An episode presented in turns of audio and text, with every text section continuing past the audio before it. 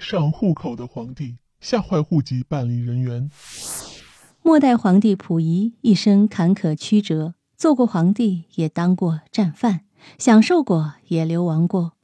作为中国历史上最后一位皇帝，溥仪是不幸的，同时也是幸运的。不幸的是，溥仪三岁便继位为帝，从此失去了童年。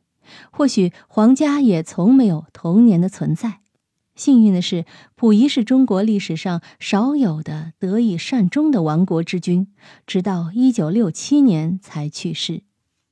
抗日战争胜利，溥仪被抓进去进行劳改。后来到了一九五九年，溥仪才被特赦。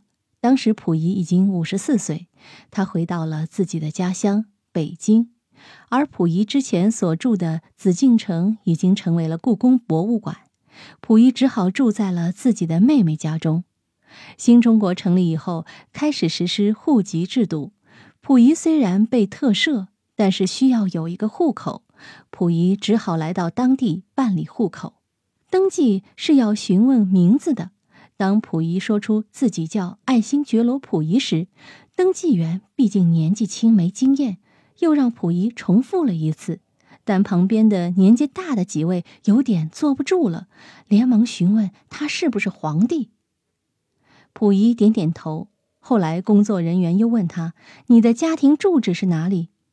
溥仪刚被释放，根本就没有住的地方，所以他尴尬地反问了一句：“说紫禁城。”工作人员是不敢把这个住址给填上去的。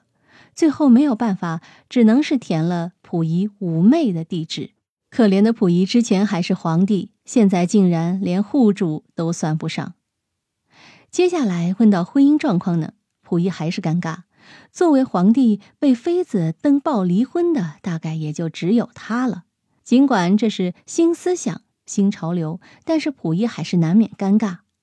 溥仪一时语塞，说道：“以前有好几个妻子。”警官则回答道：“这可不行。那到底现在是不是在一块儿？”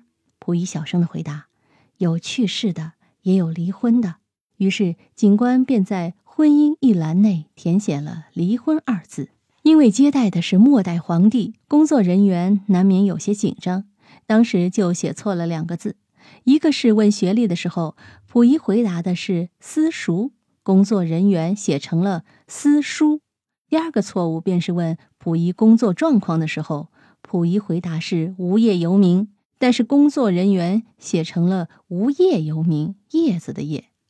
虽然遇到很多尴尬局面，但是在溥仪接过自己户口本时，对工作人员还是深深的鞠了一躬。或许对于溥仪来说，简单的去办户口是他新生活的开始。曾经的皇上，现在的公民，在这一天完成了过渡。在拿到户口本后不久，溥仪就在组织的帮助下找到了一份普通工作，过着平常人的生活。可以说，末代皇帝溥仪算是亡国之君中最幸福的一位。独特而富有戏剧性的经历，也让其堪称传奇。好了，密室里的故事，探寻时光深处的传奇，下期咱继续揭秘。